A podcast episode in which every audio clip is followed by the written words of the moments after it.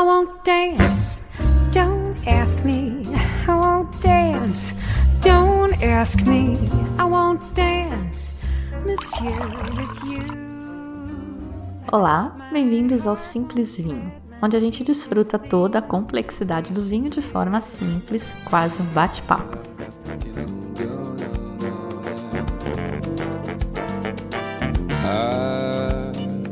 Hoje eu quebrei o meu despertador logo pela manhã. Tocou atrasado, eu quase perdi o horário da van. Agora você vê No nosso bate-papo de hoje, eu vou falar dos vinhos que rolaram na confraria número 6, que foi agora, dia 17 de outubro, na pizzaria Forno da Vila, na Vila Mariana. Eu tinha me proposto a surpreender quem viesse, e a surpresa seria a qualidade dos vinhos nacionais. É, muita gente resiste ao vinho nacional, não é verdade? E é por isso que eu fiz uma degustação às cegas. E eu acho que eu consegui surpreender o pessoal. Eu alcancei esse objetivo e não foi com nenhum desses vinhos caríssimos e impossíveis de conseguir, desses que a gente só consegue visitando o produtor. Não, não, não. É vinho que qualquer um vai poder provar se quiser. E a degustação, como eu disse, foi às cegas, porque a gente sabe que a cabeça da gente sempre joga contra. E eu queria justamente quebrar preconceitos. Nesse encontro, a gente contou com uma ferramenta didática extra, um kit de aromas. Conhece? Tem alguns bem famosos, como o Le Nez du Vin e o Aromaster. É uma caixa com frasquinhos com diferentes aromas. E aí depende. Aqui a gente está falando de vinho, então tem vinho tinto, vinho branco, tem defeito de vinho. E tem kit para todo tipo de sommelier. Tem com aromas de chá, de café, de charuto. E esses kits ajudam muito a gente a procurar e achar os famosos aromas dos vinhos ou onde for que a gente estiver procurando aromas. Quando eu fiz o WST, tinha um aroma lá que é Pear Drops e que dizia a teoria que é característico de vinhos reduzidos, que é o oposto do vinho oxidado, é um vinho que precisa respirar. Aí eu tive que perguntar para o Google que raios é esse tal de aroma de Pear Drops. E eis que é um tipo de bala, um doce, que é comum na Inglaterra, mas só lá na Inglaterra. Eu comentei com um americano que fez o curso comigo e ele concordou. Ele falou: Putz, eu fui até comprar porque nos Estados Unidos também não tem. Eu não sabia o que era. Bom, Pear Drops é um aroma que eu acho que não tem em nenhum kit. Mas pode ter, por exemplo, groselha verde. Alguém já viu groselha verde? Todas aquelas berries malditas, né? Blueberry, blackberry, raspberry, redberry, cranberry, strawberry. Então, com um kit desses, você treina o seu olfato para reconhecer esses e outros aromas. É bem legal e ajuda super, só que é caríssimo. Um kit do Lené du Vin com 12 aromas, por exemplo, sai mais de 600 reais. Tipo, 50 pilas cada vidrinho de aroma. Eu não tenho, lá no WST eles também não tinham para ajudar a gente, mas tem uma colega sommelier daqui de São Paulo que está montando uns kits para as palestras dela e para vender também. E ela emprestou um kit para a gente testar, o que certamente deixou a nossa noite mais animada. O nome dela é Fabiana também e o canal dela chama Vinhos, Sensações e Descobertas. Ela monta esses kits sob encomenda, 16 aromas sai por 190 reais. E eu deixei os dados do contato dela no post do programa. Vamos lá então?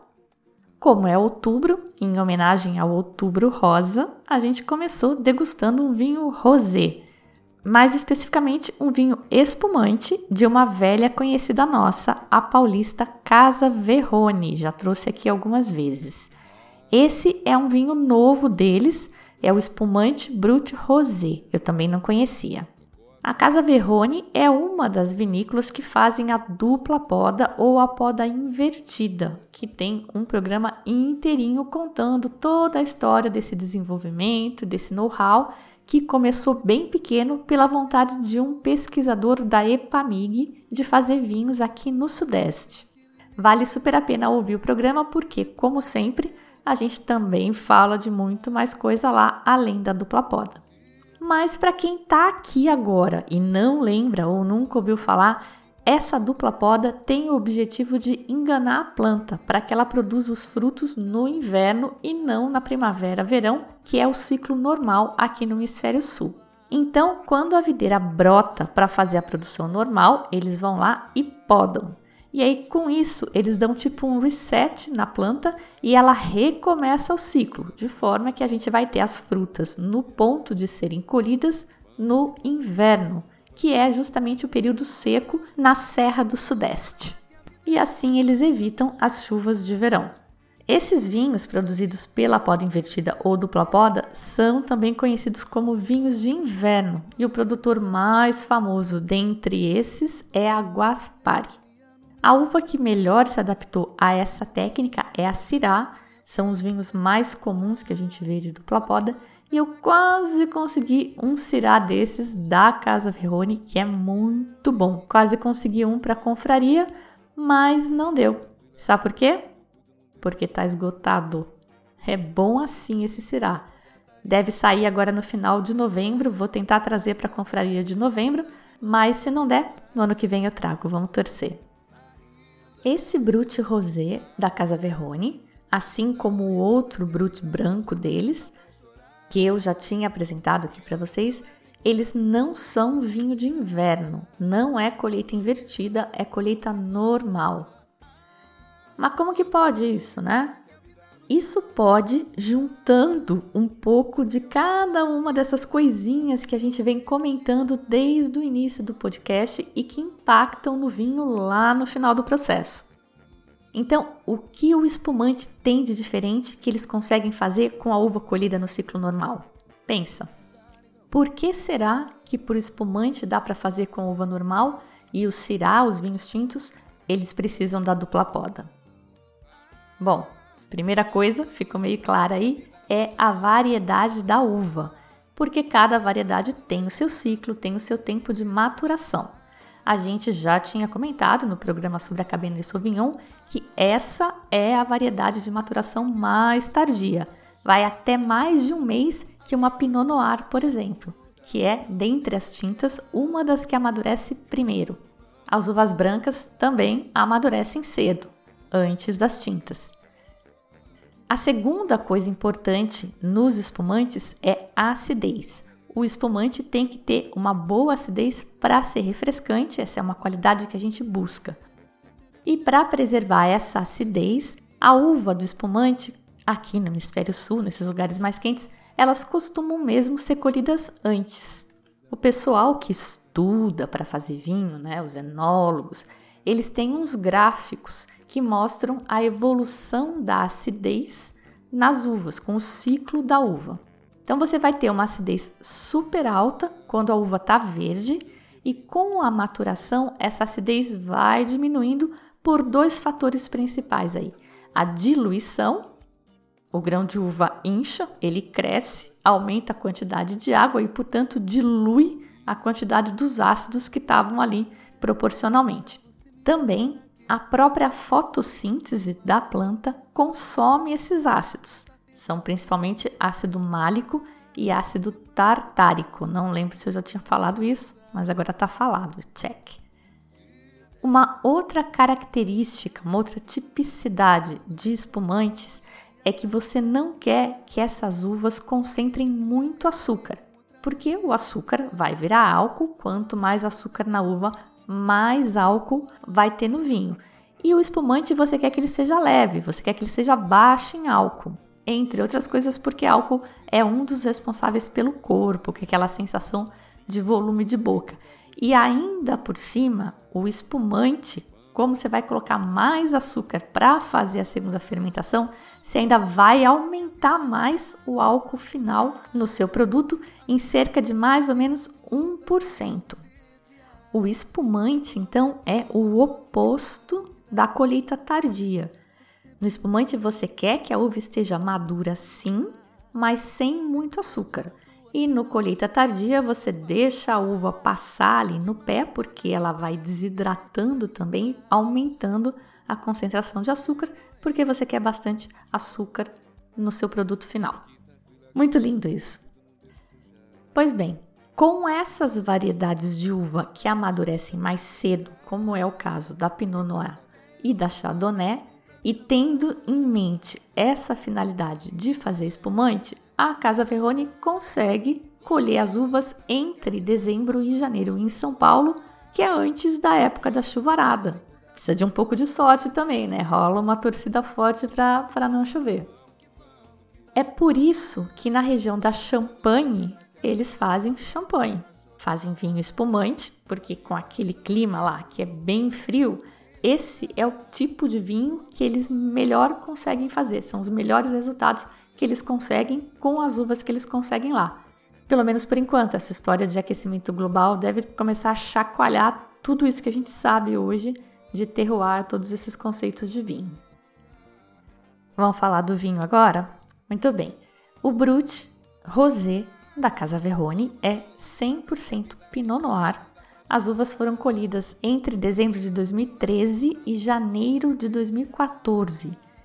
E esse vinho, depois de pronto, ele teve a segunda fermentação na garrafa, método champenoise, e ele ficou quatro anos sur lit, quatro anos de autólise, que é aquele tempo junto com as leveduras mortas que dá aqueles aromas delícia nos espumantes, né? Aroma de brioche, panetone e uma sensação cremosa na língua, dá corpo, dá peso, dá volume no vinho. E a gente sentiu tudo isso na degustação. Esse vinho tá muito legal. Pareceu que ele perdeu a borbulha meio rápido, tá? Eu conversei com, com o produtor e ele disse que ninguém nunca tinha falado isso para ele. Pode ter sido uma garrafa que estava diferente, ou pode ter sido quando tem sabão na taça também, né? Resto de detergente, ela, ela não forma espuma ou perde espuma muito rápido. Mas para mim, isso é um diferencial até positivo. Eu gosto quando ele perde a borbulha e fez este vinho combinar melhor ainda, na minha opinião, com a pizza de burrata e peito de peru com a qual a gente estava acompanhando. Ficaria muito bom também com queijo de cabra. Imagina aí uma abobrinha fininha, marinada, com queijo de cabra por cima e uma folha de manjericão no forno a lenha. Aquele cheirinho de manjericão, a cremosidade e a acidez do queijo de cabra com a cremosidade, a acidez e o toque de morango que tinha nesse espumante rosé. Perfeito. Uma outra dica de harmonização, dica do Jefferson Teixeira, que participou da nossa degustação e é chefe, foi combinar esse vinho com salada de cítricos e frutos do mar ou, olha só que ideia diferente, uma salada de beterraba com laranja. Pode ficar bem interessante. Esse vinho para quem quiser provar, eu achei na Imigrantes Bebidas por R$ 56,99 e tem promoção se você levar seis garrafas. É o melhor preço do mercado e vale super a pena. Pensa que você paga mais que isso em muito espumante charmar por aí. Charmar, se lembra, é aquele método de fazer espumante é, em maior quantidade e normalmente eles fazem com, com espumantes mais econômicos. Ainda por cima, esse vinho tem quatro anos surli. Só esse tempo que esse estoque ficou parado já aumenta bem o valor agregado ao vinho. E a cor desse vinho tá muito bonita também, tá um rosa salmão bem delicado. Na pizzaria não deu para ver direito porque a luz não era muito propícia, mas a garrafa é transparente, você consegue ver na loja mesmo, na prateleira. Mas muito bem, os outros quatro vinhos que o pessoal provou na noite eram todos tintos. Tinha brasileiros e estrangeiros. Na verdade, tinha só um estrangeiro, mas ninguém sabia quem era quem, porque eu embrulhei as garrafas com papel alumínio justamente porque eu queria que cada um tivesse a oportunidade de avaliar os vinhos às cegas, sem preconceitos. Vamos falar a verdade, a gente, ou a maioria das pessoas, torce o nariz para vinho brasileiro, acha que não é bom, que não vale o preço, mas vocês vão ver que não é sempre assim. Tem que garimpar, mas não é sempre assim. Vamos ver.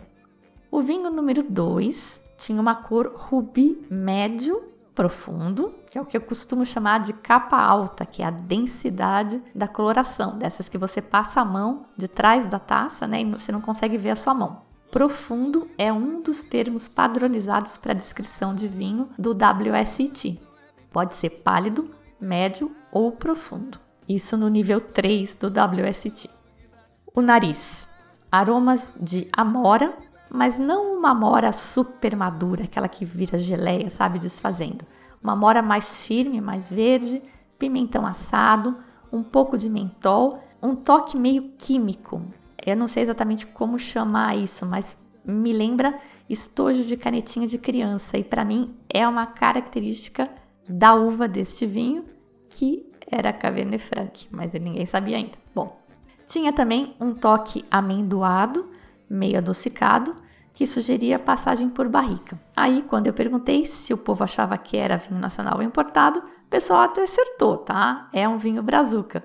Mas eles juraram que não foi porque acharam o vinho ruim, não. Foi pela expectativa de que eu realmente iria começar com um vinho brasileiro. Era 50% de chance de acertar.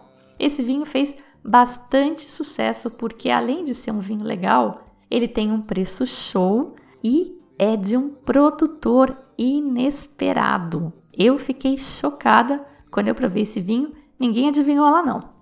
Foi uma descoberta recente minha e que me fez morder a língua bonito. Vinícola Aurora. Eu confesso que eu, pelo menos, não sei de vocês, mas eu torcia o nariz para Aurora. Vinho de garrafão, né? Bom, preconceito puro.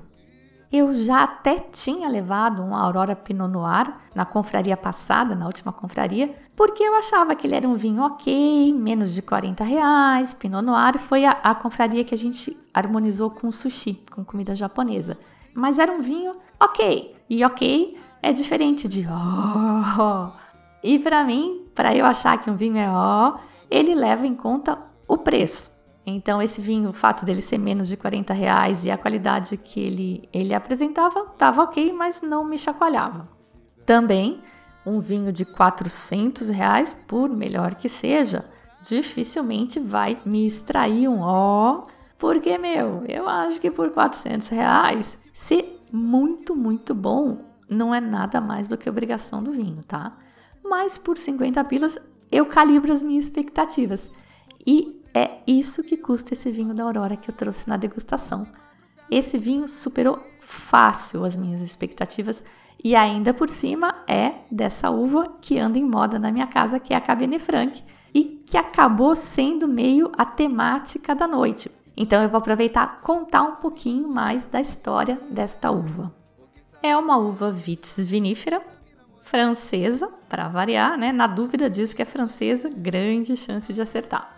Ela é muito plantada e ela é originária ali de perto, né? Ela é muito plantada na região de Bordeaux, que a gente já conhece um pouco, né? Já falei um pouco dos blends de Bordeaux, que são baseados principalmente em três variedades tintas: Cabernet Sauvignon, Merlot e Cabernet Franc. Na margem esquerda, mais Cabernet Sauvignon que Franc, e na margem direita do rio Garonne, onde ficam Pomerol, Saint-Emilion, a estrela é a Cabernet Franc. Sempre vão estar mescladas com, com Merlot, quase sempre. É difícil ter um varietal, mas cada Cabernet se dá melhor de um lado do rio, lá em Bordeaux. Sonho de consumo da região de Saint-Emilion é uma garrafa de Chateau Cheval Blanc, que é um corte típico ali da margem direita, Cabernet Franc e Merlot. E uma curiosidade, fui consultar o preço de uma garrafa de Cheval Blanc para contar para vocês e achei meio barato, perto de 100 euros. Eu uso o Wine Searcher para fazer consulta. E aí, como eu achei estranho, eu fui conferir na loja e, surpresa, esse preço de 100 euros era o preço da garrafa vazia. Aí vocês calculem o preço da garrafa cheia. Uma outra coisa que no curso W7 eles falaram bastante, eles batem bastante, e como tem gente querendo fazer o curso também, eu vou aproveitar e contar, é essa coisa da complementaridade entre as uvas típicas de regiões que trabalham com blends, como é justamente o caso de Bordeaux. Então, a Cabernet Sauvignon é mais potente, mais ácida, mais tânica, mais tudo inclusive mais difícil de amadurecer. É das últimas que amadurecem e Bordeaux é um estuário, tem clima marítimo, o que quer dizer basicamente que pode chover a qualquer hora. Então, maturação é um problema lá. A Cabernet Franc chega a amadurecer até uma semana antes. E essa diferença faz com que ela funcione meio como um seguro, né? Como um, um coringa aí para os anos em que a Cabernet Sauvignon não amadurece legal. E essa é uma das vantagens dos blends. Fazer blends dá mais margem de manobra para o enólogo. Essa característica de uma maturação mais precoce também vai fazer com a Cabernet Franc seja uma boa variedade para a Serra Gaúcha, que é a origem desse vinho brazuca que eu trouxe e de um outro que eu vou falar mais para frente. Por outro lado, mesmo sendo madura, a Cabernet Franc tem uma característica mais verde, um toque verde, que é a famosa pirazina, que eu gosto, mas que tem gente que não tolera, que acha insuportável. Se esse for o seu caso, você podia tentar provar uns Cabernet Francs argentinos, por exemplo, que são mais maduros, têm menos pirazina. Os franceses não vão fazer sua cabeça não, mas é uma questão de gosto. Além de Bordeaux, tem outra região francesa que trabalha com Cabernet Franc. Será que você consegue deduzir qual é com os conhecimentos que você já tem? Exercício, pensa. A gente já viu que essa é uma uva que vai bem em clima difícil, em clima que não ajuda. Então, ela, ela amadurece fácil em climas não propícios à maturação. Aí a gente já imagina que não vai ser para o sul da França, que é mais quente, que não tem tanta chuva, então não vai ser lá que a Cabernet Franc vai brilhar. É para o norte, vai ser ali meio na altura de Bordeaux ou até mais para cima. Eu sei que eu falei isso aqui só uma vez, mas talvez você consiga lembrar que região é essa que tem mais ao norte de Bordeaux. Não é nem Champagne e nem Borgonha, que já são muito no norte e não dão conta de produzir uma Cabernet Franc legal. Mas é lá perto. É uma região que praticamente atravessa a França de leste a oeste e acompanha um rio, o rio Loire. Estou falando do Vale do Loire. É uma região bem extensa, praticamente corta a França de ponta a ponta e fica bem no norte. E a Cabernet Franc é a tinta mais importante de todo o vale. As AOCs famosas no Loire são Chinon e Bourgueil. E eu provavelmente não estou falando direito, não vou conseguir falar direito. Bourgueil. Está escrito lá no post do programa. E elas ficam na, na sub-região de Touraine. Eu sei que isso é muito nome para guardar, para memorizar, mas lembra que você ouve uma vez aqui, outra vez ali, e você vai incorporando isso no seu portfólio de conhecimento por osmose. Do Vale do Loire, eu já tinha falado também do Rosé d'Anjou, que é adocicado porque tem um pouco de botrytis, mas eu não tinha comentado que ele era Cabernet Franc. Agora você já sabe. Um outro lugar frio em que a Cabernet Franc manda bem é no Canadá, inclusive para produzir ice wine, que deve ser uma loucura. Nunca provei, mas imagina isso. Novo sonho de consumo na minha listinha, que não é curta, ice wine de Cabernet Franc do Canadá. Bom, com toda essa explicação, a gente até entende o que faz com que a Cabernet Franc seja uma variedade bastante indicada para o clima imprevisível da Serra Gaúcha, onde a chuva bem na época de colheita é um problema. E de fato, entre os anos 1970 e 1980, a Cabernet Franc era a uva vinífera tinta mais plantada do sul do Brasil e o principal componente dos nossos vinhos finos. Mas depois desse boom, ela entrou em declínio e foi perdendo espaço para Merlot e para Cabernet Sauvignon principalmente. Teve um tempo que ela chegou a ser vendida ao mesmo preço da uva de mesa. A razão para esse declínio na popularidade da, da Cabernet Franc parece ser porque os clones que eles tinham aqui não eram muito bons e as plantas acabavam sofrendo com doenças. A produção caía, caía de volume e de qualidade. Então ela quase sumiu numa época, mas agora está sendo redescoberta e não é só aqui no sul. Eu tenho visto várias reportagens falando cada vez mais em varietais de Cabernet Franc na Argentina, no Chile, na Austrália e na África do Sul, enfim, por todo lado. E eu acho ótimo. Quanto mais, melhor. Mas Essa adaptação à Serra Gaúcha foi o que levou a Aurora a escolher essa variedade para representar o Brasil nesta linha especial de vinhos que eles lançaram, que chama Pequenas Partilhas Notáveis da América. São quatro vinhos varietais com as quatro variedades que mais se destacam em cada país produtor. Então você já imagina, né? Tem um Malbec da Argentina, um Taná uruguaio, um Carmenère chileno e um Cabernet Franc brasileiro. Todos são vinhos da Aurora, mas o único que é brasileiro mesmo, produzido aqui, com uvas daqui, é esse Cabernet Franc. Os outros são importados. E esse vinho passa também seis meses em carvalho francês-americano, que você nota bem na boca, ele tem um, um, um aroma de chocolate bem forte.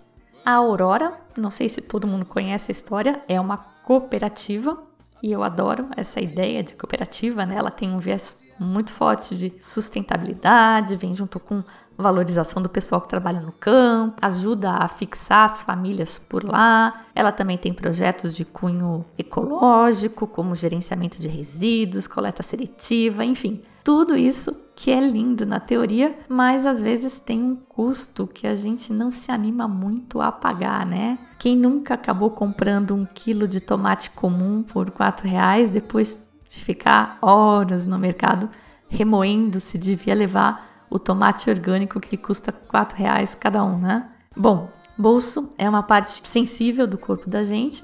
Aí entra um outro diferencial legal da Aurora porque eu provei vinhos bem legais além desse e achei os preços mais legais ainda. Vou falar daqui a pouquinho do preço desse daqui, mas deixa eu contar um pouquinho mais da Aurora agora.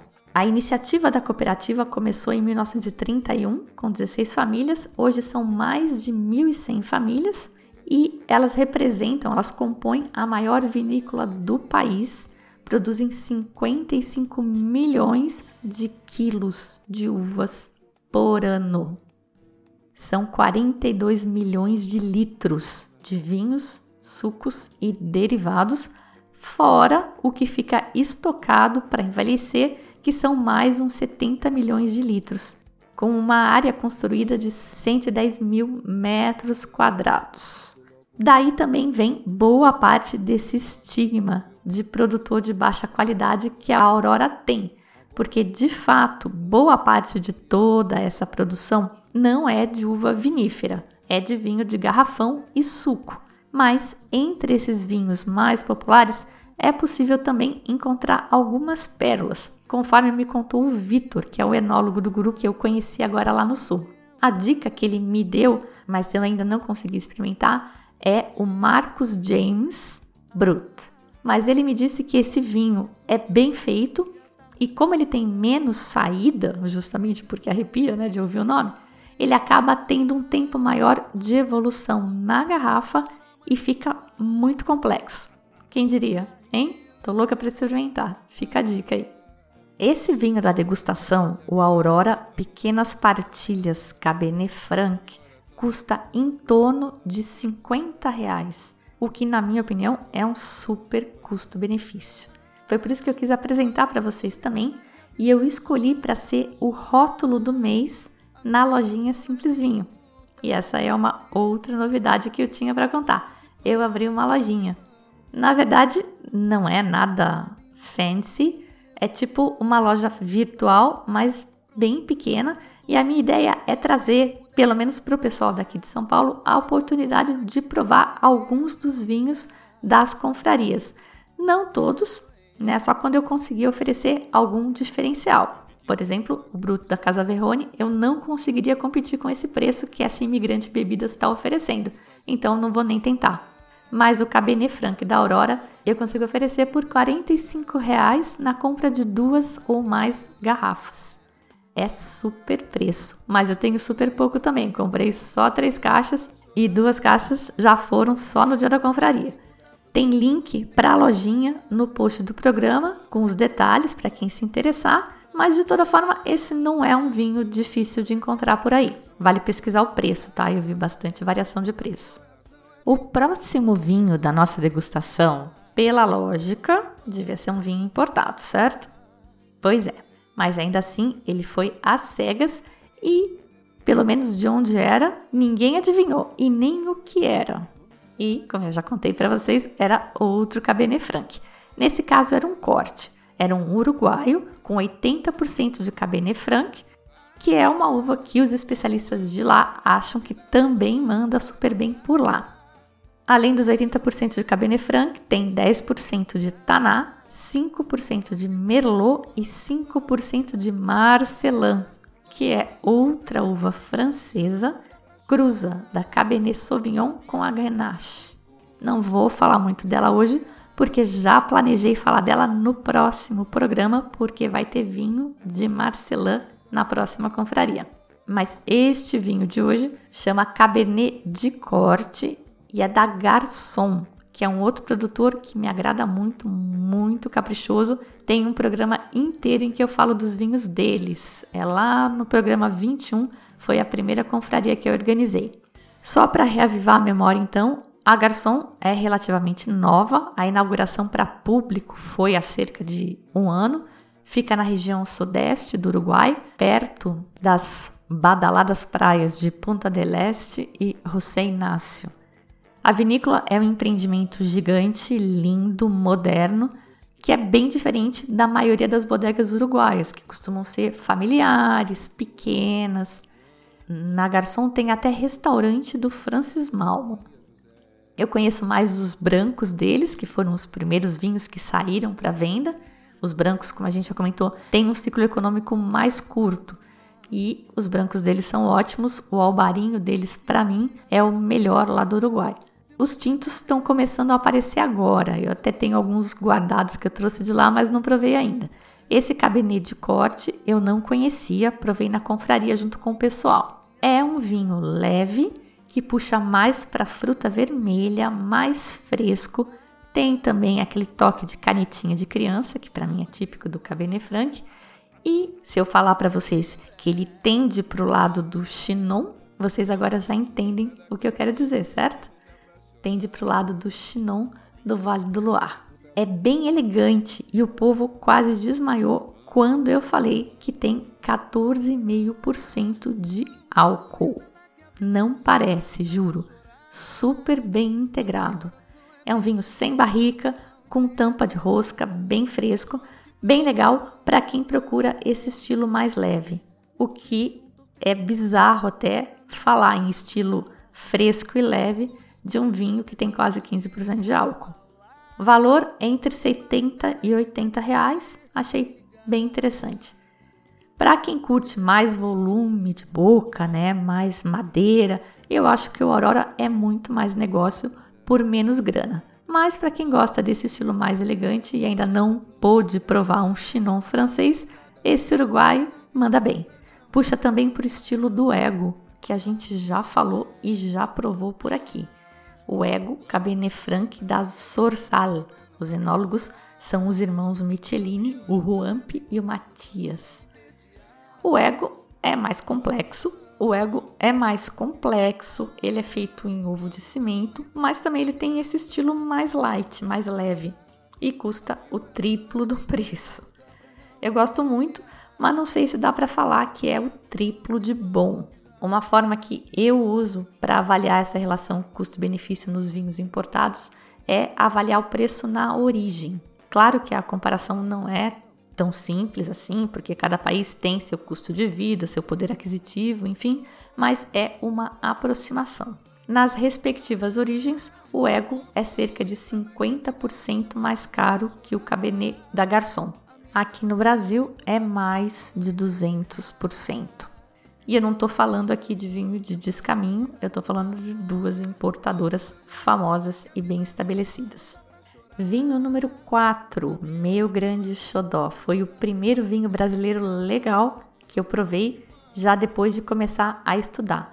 E foi um dos produtores que eu fiz questão de visitar quando eu fui para o sul. E é aquela criatura fofa que eu apresentei para vocês no programa 34. Tô falando de novo do Marco Antônio Salton da vinícola Val Marino. Quem não ouviu o programa com ele, meu, corre lá ouvir ou ouve de novo, é um dos meus programas preferidos. Porque o cara simplesmente dá um nó nessas teorias que a gente aprende na escola. Então, por exemplo, se você for curioso, se for espiar o site do Fabian, que é o próximo vinho que eu vou comentar, eles vão dizer que todo vinhedo está plantado em espaldeira, que eles limitam a quantidade da folhagem, limitam a produção a 8 toneladas por hectare. É tudo bem bonitinho do jeito que a gente aprende na escola. Aí você chega lá na Valmarino, ou ouve o programa que eu gravei com o Marco Antônio, e ele não faz nada disso. Ele tem as técnicas dele para fazer as coisas, ele faz tudo diferente do que a gente aprende, mas o mais legal dessas técnicas aí do Marco Antônio é que elas dão super certo também. E especialmente nesse Cabernet Franc, que é a prova viva disso. Há tempos eu queria trazer esse vinho na confraria. Para fazer esse vinho, ele usa os tais tanques com o método Ganymede, que ele comentou lá no programa 34, que é um sistema que mantém o mosto em fluxo, em convecção dentro do tanque, fazendo ele circular continuamente, que é a mesma ideia dos ovos de cimento, tá? Isso aumenta e melhora a extração daquelas substâncias da casca que fazem toda a diferença nos vinhos, os taninos e os antocianos. Para colher as uvas, ele faz colheita seletiva. Ele passa nos vinhedos várias vezes, escolhendo grão a grão só os grãos que estão maduros, tipo o que o pessoal faz para os vinhos de Botrytis, a Seleção de Grenoble. Aí o vinho passa por fermentação malolática e vai envelhecer em barris de carvalho de primeiro uso e tostado médio. Olha que legal essa informação que a gente quase nunca vê por aí, o nível do tostado. Além do tipo da madeira, do tamanho do barril que vai falar, que vai dar a proporção entre quantidade de vinho e quantidade de contato com a madeira, e o número de vezes em que a barrica já foi utilizada, o nível do tostado também vai influenciar na intensidade dos aromas e sabores que esse barril vai transmitir para o vinho. O Marco Antônio não fala, mas por causa dessa parceria que ele tem com o Churchill, que é um fornecedor de barris americanos, provavelmente esse carvalho que ele usa é americano. Na ficha do vinho ele não menciona, eu estou deduzindo. O carvalho americano tem poros maiores e costuma ser mais marcante que o europeu. Para mim, aromas mais característicos aí desse carvalho americano são coco, eucalipto e o defumado. E defumado ainda mais nesse caso que ele diz que tem tostado médio. A gente degustou o Cabernet Franc XXI 21 em algarismos romanos. É um vinho comemorativo e o 21 celebra os 21 anos da vinícola Valmarino. O vinho, como vocês podem imaginar por essa seleção grão a grão aí. Ele é bem concentrado, tem aroma de fruta vermelha, fruta preta, pimenta preta. As notas do carvalho são menos marcadas do que a gente espera até quando sabe que passou por carvalho de tostado médio, passou um ano em carvalho novo. Tá bem integrada, você nota a madeira, mas ela não desponta, não, não destoa. E a safra 2016 é um bebê ainda. Esse vinho deve evoluir muito bem em garrafa, tem acidez alta, tem corpo médio alto, álcool médio, 13%, nem é muito.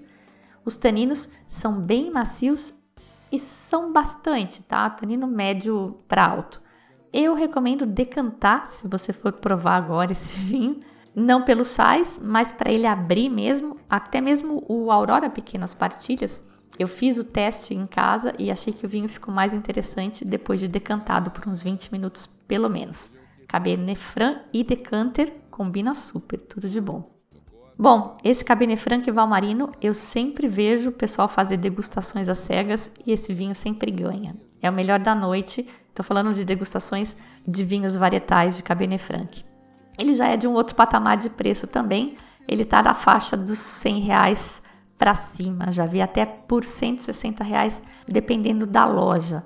Desse vinho foram produzidas só 5.405 garrafas, todas numeradas e seis a gente já tirou do mercado só na noite da confraria. Para essa degustação e para o pessoal que segue o blog, eles me mandaram duas caixas. Uma caixa eu já vendi, mas ainda tem uma caixa em preço direto lá da vinícola, 112 reais. Se alguém tiver interesse, fala comigo no WhatsApp e a gente arranja. Esse vinho não foi o último da noite, mas foi o último Cabernet Franc. A gente mudou de cepa depois. A gente mudou de variedade e passamos para um Cabernet Sauvignon 100%. E para quem não lembra, a Cabernet Sauvignon é filhote da Cabernet Franc, que aliás tem muitos filhotes, muitos mesmos. Além da Cabernet Sauvignon, que é cruza da Franc com a Sauvignon Blanc, várias outras cepas do sudeste da França estão relacionadas, são bastardinhas aí da Cabernet Franc. Entre elas, a própria Merlot e a Carmener, além de uma uva basca chamada Ondarribi Belza. A origem da Cabernet Franc acredita-se seja o País Basco francês. Mas muito bem, então esse último vinho da noite pegou o pessoal no pulo, porque tava todo mundo naquela lógica. Um brazuca, um gringo, um brazuca, um gringo, só que foi outro brazuca. Foi o Fabian Reserva. Eu só comecei a ouvir falar desse vinho recentemente na internet, me animei a experimentar, mais por causa do nome do que por outra coisa, porque eu não conhecia o vinho. O cara que estava vendendo me disse que o vinho era muito bom e blá blá blá, mas eu não conhecia, comprei às cegas. Eu também considerei o fato de ser um vinho de 2005, que foi uma safra histórica no sul do Brasil. Eu já tinha ouvido falar, mas eu nunca tinha me deparado com um vinho dessa safra. Não são fáceis de, de encontrar, presta atenção. Estamos falando de 13 anos. E o que mais me chamou a atenção neste vinho foi o preço: 65 reais. Eu achei suspeitamente barato, mas resolvi arriscar.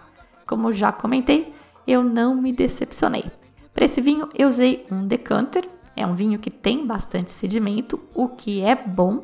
A gente já viu que esses sedimentos são tartaratos, são sais, tipo sal de cozinha, e que na próxima vez você encontrar uma sujeirinha dessas no vinho, aproveita, passa o dedo dá uma lambida para comprovar que é sal. E eles se formam porque a estrutura do vinho muda com o tempo. Todo mundo já ouviu que vinho é um ser vivo, que ele evolui. Isso cria condições para que esses cristais precipitem. E quando eles precipitam, eles arrastam antocianinas, que são os compostos fenólicos responsáveis pela cor do vinho. Então, uma parte precipita na forma desse sal, e é por isso que o vinho tinto antigo tende a perder cor, a cor dá uma afinada. A gente aprendeu também a notar uma coloração alaranjada, uma cor de telha na borda da taça ou no menisco. É por isso que a gente dá aquela inclinada na taça e olha contra um fundo branco para avaliar a cor. E esse tom alaranjado é oxidação, que a partir de um certo ponto é ruim, mas que em quantidades limitadas dão aquele charme extra para o vinho, dão complexidade. O vinho oxida com todo e qualquer contato que ele tenha com oxigênio, já desde a barrica, pelos poros da madeira e depois por aquela mínima quantidade de oxigênio que entra pela rolha. E vale repetir rapidinho aqui que a tampa de rosca é ótima para evitar esta oxidação e preservar os aromas dos vinhos jovens, aqueles que a gente quer beber jovens, que são vinhos mais leves, especialmente os brancos e os rosés, mais aromáticos, mas não só eles. Esse vinho tem aromas complexos.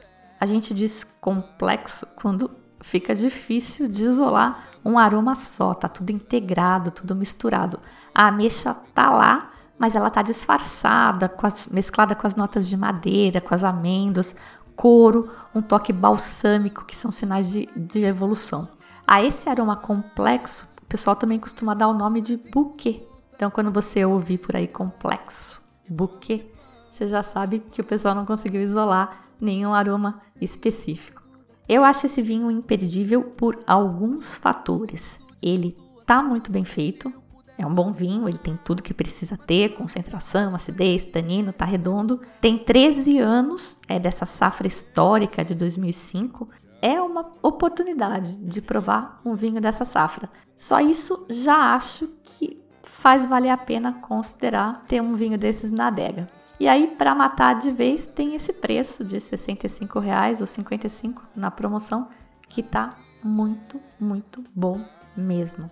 Esse vinho Fabian, aqui em São Paulo, eu comprei, como falei, de um cara que eu conheci no Instagram, ele chama Samuel, Tá começando o negócio dele de vinhos agora, então ele faz tudo por WhatsApp, por telefone. Eu tô deixando o contato dele no post do programa para quem quiser, se alguém se interessar, quiser comprar esse vinho que eu não sei de outra pessoa que venda por aqui, não, nunca vi em loja. Eu comprei pela primeira vez usando mensagem do Instagram e foi tudo super show. Ele me entregou o vinho em casa e aproveita que essa promoção vai acabar. Ele tá agora a 65 reais cada garrafa, comprando duas garrafas ou mais, ele sai a 55 reais cada garrafa.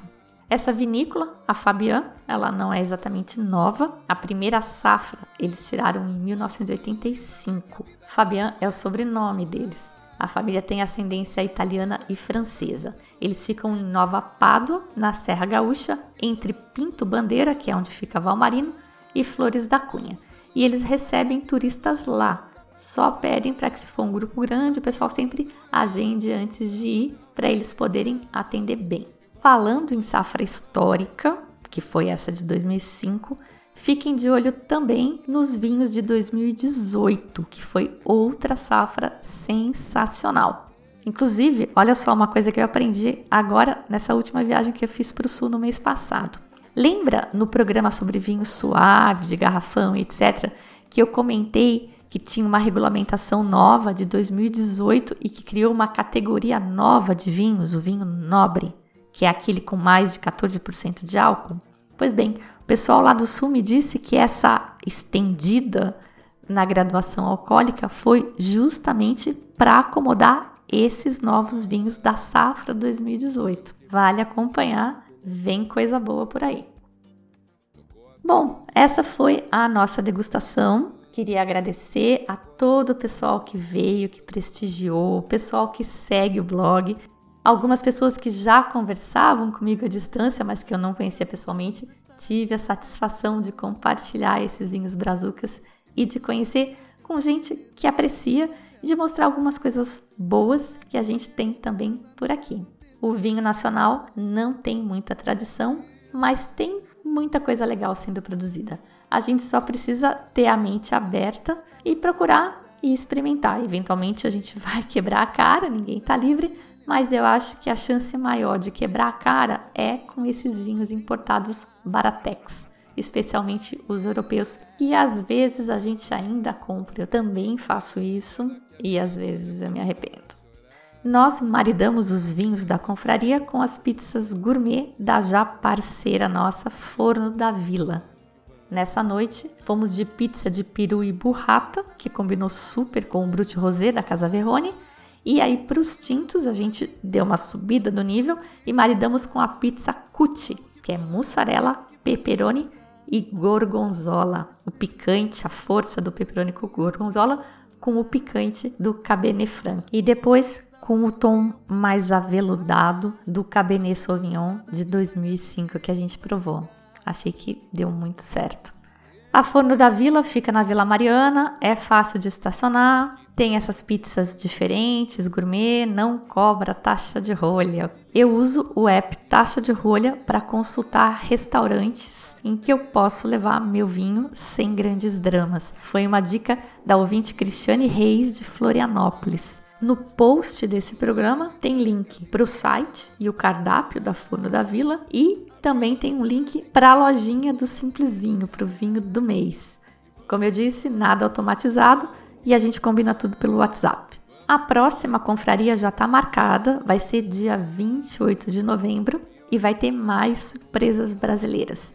Mesmo esquema, forno da vila, cinco vinhos, duas pizzas e ótimas trocas. As inscrições pelas redes sociais, e-mail, telefone, sinal de fumaça, mensagem telepática, do jeito que der. Vamos dando risada que a vida nos chama, não dá pra chorar. A minha oração é bem puta pro santo não entediar. E vamos que vamos, vamos que vamos que dá. A música de hoje, uma delícia, nossa cara, vamos que vamos que dá. Seu Jorge e Ana Carolina. Na abertura, como sempre, Jane Monrai e Michael Bublé com I Want Dance. Eu sou a Fabiana Knossaisen e vou ficando por aqui com um simples vinho. Tchim, tchim.